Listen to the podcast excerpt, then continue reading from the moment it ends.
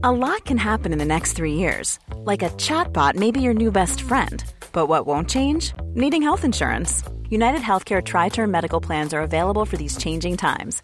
Underwritten by Golden Rule Insurance Company, they offer budget friendly, flexible coverage for people who are in between jobs or missed open enrollment. The plans last nearly three years in some states, with access to a nationwide network of doctors and hospitals. So, for whatever tomorrow brings, United Healthcare Tri Term Medical Plans may be for you. Learn more at uh1.com.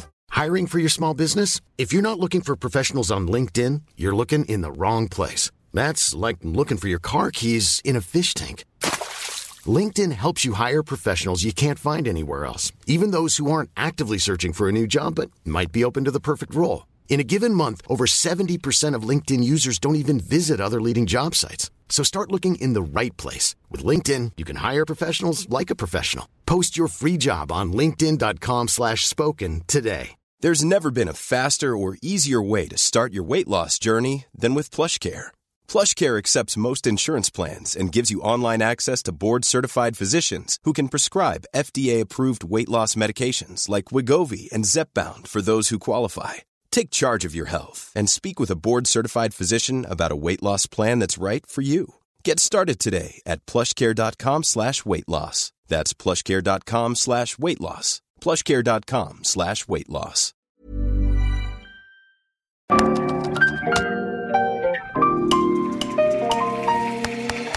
Bienvenidos a Isanaholic, el podcast que amplifica la conversación sobre la cultura de diseño y las industrias creativas a través de sus protagonistas. Soy Jorge Diego Etienne y quiero compartir contigo mi pasión por el diseño con los temas más relevantes en la actualidad y analizando objetos que han hecho historia o están marcando tendencia.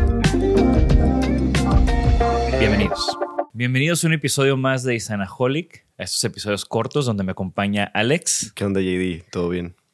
Y hablamos de temas que nos interesan, de productos que nos gustan y intentamos, ten- ten- intentamos tener esta conversación como de compas, diseñadores, pero sin cheve. Ahorita traemos agua. y, y bueno, el día de hoy tenemos, tenemos dos productos de Richard Woods con nosotros, eh, específicamente dos productos de Richard Woods diseñados para Hey. Sí, estas piezas súper eh, consentidas también de, de aquí del entorno del estudio y, y de, de tu propiedad, que son muy bonitas en cerámica. Entonces, vamos a hablar un poco de ellas, ¿no? Y bueno, para comenzar les platico un poco de Richard Woods. Richard Woods es un diseñador, artista, eh, hace, pues hace de todo un poco. Él es egresado del Slade School of Fine Art allá en, en Inglaterra. Nació en 1966, o sea, no, no podemos decir que es un diseñador joven. No. y, y bueno, su trabajo se basa en este tipo de, de formas o ese tipo de, de- de arte plástico que él le llama logotipos de la realidad. O sea, está recreando las vetas de la madera, pero de ahí parte para hacer, pues, una forma, un diseño, un estilo que, ha repetido una y otra vez en, en sus proyectos. Sí, ¿no? Es como una especie de abstracción de, de- texturas y, este tipo de, de- formas de, de madera y troncos y cosas del estilo, que se ve muy eh, influenciado o plasmado como su origen o su formación como escultor, ¿no? O sea, que sí tiene, sí se, sí se puede apreciar como un poco el, el drive de su, de su obra, ¿no? Sí, y en estas piezas en específico que tenemos, que son, fueron editadas para Hey hace no mucho, eh, está repitiendo este estilo, pero ya tiene muchísimo tiempo. De hecho, yo conocí el trabajo de, de Richard Wood, Richard Woods en, en Milán en, en los principios de los 2000, cuando empezaba a ir a Milán, ha de haber sido 2008, 2009. Eh, él trabajó mucho con esta, esta marca, esta marca de diseño coleccionable que, que causó furor a principios de los 2000, que se llamó Establish Sons, o se llama, ¿no? Ya no ha pasado, tiene una historia bastante trágica esa marca, entonces que podríamos hablar mucho de ella, pero eh, le intentaron revivir hace un par de años, no sé si lo lograron o no. Pero, Pero él empezó trabajando con ellos. Sí, ¿En o sea, para, para la marca. fue uno de los primeros diseñadores que trabajaron con Establish Sons. Mm.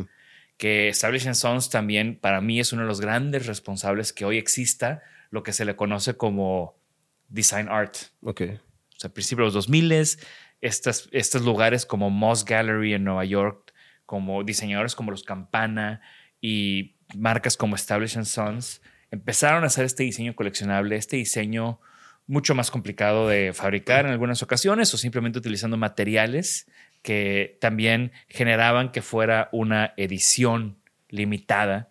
Em, y bueno, él en, esa, en esas primeras ocasiones trabajaba con esta técnica que al principio o en esos muebles en específico sí se veía mucho más como una reproducción de la madera, como cuando usan la simbra, como cuando usan madera para hacer simbra de concreto. que deja marcada como la beta el registro Exacto.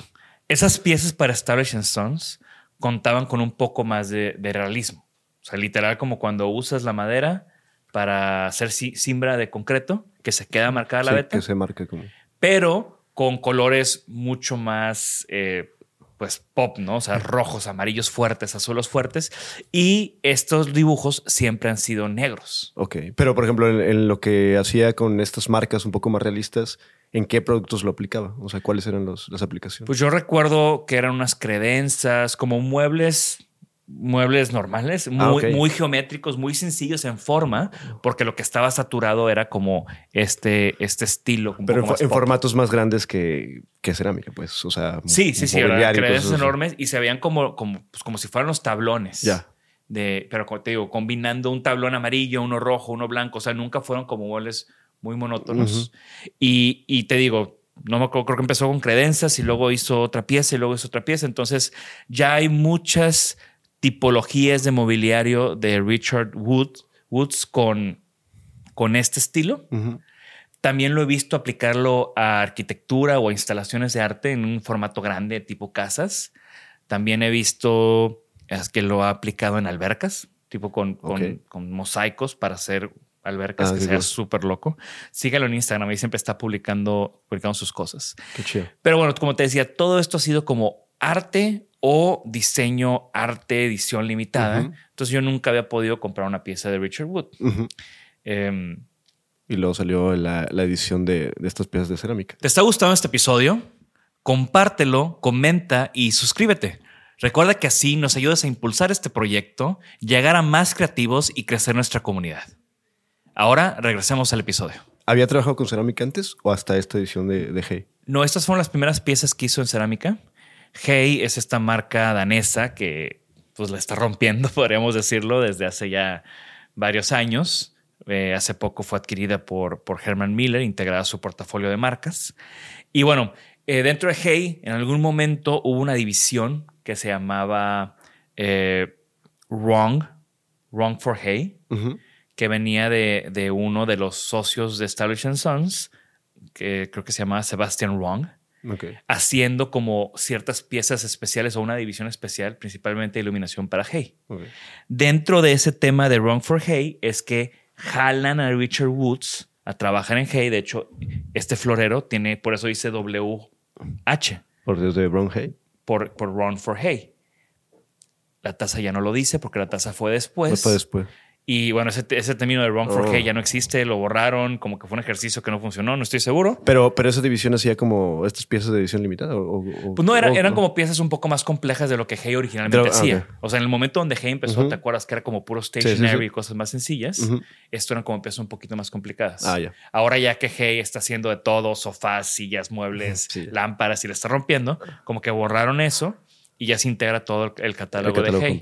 Entonces, de nuevo, eh, el florero lo compré creo que en, obviamente en la Rinascente en Milán, el, año que salió, me lo topé en Milán y dije, pues ya por fin voy a tener una pieza de, Richard Woods, que me gusta mucho su trabajo. Y después eh, fue que me hice de la taza ya cuando salieron también como más objetos. Creo que hoy en día, o sea, creo que con Hay sacó desde toads, eh, cojines. Este florero tiene una versión más grande, la taza, y en muchos colores. Los floreros tenían como fondos un poco más eh, pastelosos de hecho, el esmalte es opaco, rugoso. Sí, es lo que te iba a decir, que a mí me gusta mucho que, parece como no terminado. O sea, como que le falta un recubrimiento, pero realmente así es la, pieza. El esmalte lo trae por dentro. Y la taza, que pues tú sabes, ¿no? Es de esos objetos que uso todos los días y me sacan una sonrisa. Es de esos objetos que nadie puede tocar en el estudio más que tú. Algo por el estilo, ¿no? Oye, y bueno, ya, ya adquiriste las piezas de, de, Richard Woods, pero ¿has tenido chance de, de, platicar con él o lo conoces? No, no es mi amigo, pero sí lo he conocido. Uh -huh. eh, yo siempre estoy, pues cuando subo una foto en Instagram o algo así, uh -huh. lo tagueo y en una de estas me contesta. ¿Te contesta la, los tags? Sí. sí. empezamos como a cotorrear y creo que fue en algún salón eh, que Ajá. tenía un como pop-up okay. eh, con unas, como una instalación y pasé a saludar. Le dije, hey, soy Jorge Diego de México. Hemos cotorreado por Instagram, ¿no? Y súper buen pedo. Ah, qué chido. Entonces, eh, me cayó muy bien y para mí es como muy interesante estos artistas, diseñadores que tienen como este estilo y lo repiten una y otra vez en diferentes formatos y ves cómo el proyecto va progresando. O sea, si tú ves estas piezas y ves las piezas de Establish Sons uh -huh. de hace 15 o 20 años, pues son es lo mismo, pero muy diferente. Y, y por ejemplo, en, estas, en este tipo de aplicaciones, ese tipo de artistas que dices, como que encuentran un, un tema o una aplicación, cierto, cierta línea. O sea, ¿tú cómo puedes distinguir, o sea, tú que conoces muchos artistas y muchos diseñadores, cómo puedes distinguir a alguien que lo está haciendo muy bien o algo que se ve forzado y ya como, como que no da para más el tema, ¿sabes? Uh -huh. O sea... Ya cuando están como estirando la liga. Sí, ya es como ya, o sea, ese está demasiado forzado, está muy...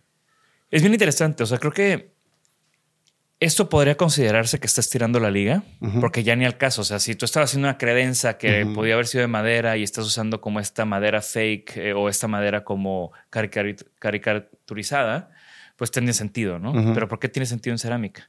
Pero yo lo veo de, la, de una manera como lo estábamos platicando en los episodios que hablábamos de Daniel Arsham o estos diseñadores artistas que de repente colaboran con marcas más accesibles.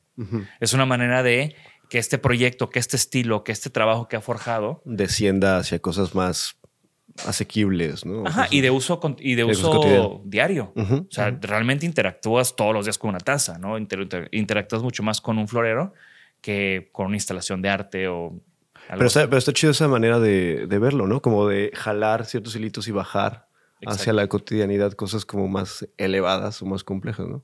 Y otra cosa que a mí me gusta mucho de, de Richard Woods y en general como este, este estilo de estos logotipos de la realidad, de estas como maderas uh -huh. eh, versión pop, es el, el, el, hacer cosas que son playful, not childish, uh -huh. que es un tema que hemos hablado mucho, en, como que hablamos nosotros mucho en el estudio con sí. nuestro trabajo, ¿no? ¿Cómo haces algo que sea divertido, juguetón, pero no infantil? Uh -huh. Y creo que aquí le da al clavo. O no, o no malos chistes, ¿no? O no malo, o sea, o no cosas como que, que, se, que, se, que se tornen cómicas a la mala, ¿no? Sino cosas divertidas, cosas como dinámicas sin caer en, lo, en el exceso. Y que se entienda. O sea, a mí me gusta que ver algo y entenderlo y saber por dónde viene, ¿no? Uh -huh. Y lo ves y sabes qué quiere. Sobre todo en este florero, que es más como un tronquito uh -huh. con, sus, con sus branches. Uh -huh. eh, tiene mucho más sentido que tal vez la taza, ¿no? Pero ambos pues tienen este elemento juguetón que, como te decía, cada vez que los uso me saca una sonrisa y a veces esa es la función de un objeto. Claro. Sacar, sacarte una sonrisa. Sí, y está cool. Y la, la verdad es que el, al tacto y, y, al como recorrer la pieza con, con, las manos y eso también tiene como, como cosas interesantes, ¿no? O sea, vaya, se siente divertido no solo a la vista, sino también como al, al manipularlo. Claro. Muy bien pues eh, los invitamos a que continúen con esta conversación, ya sea en nuestro canal de YouTube o en nuestras redes sociales. ¿Cómo les pareció el trabajo de Richard Woods? ¿Lo conocían, no lo conocían? ¿Qué opinan de este tema del Playful Not Childish? ¿Qué opinan de este tema de artistas haciendo objetos de, de consumo? Y los esperamos que los, bueno. y ¿Qué otro tema les gustaría que tocáramos aquí en Designaholic? Muchas gracias, Alex. Y gracias, JD. Nos vemos. Hasta luego. Bye, bye. Gracias por escucharnos. Por favor, suscríbanse al podcast y síganos en nuestras redes. Nos pueden encontrar como Designaholic MX. Y para que la conversación continúe, deja tu comentario. Me interesa mucho conocer tu opinión. También te puedes registrar a las 5 de la semana un newsletter con lo más relevante del diseño, arte y arquitectura directo en tu mail. Mi nombre es Jorge Diego Etienne y esto fue Designaholic.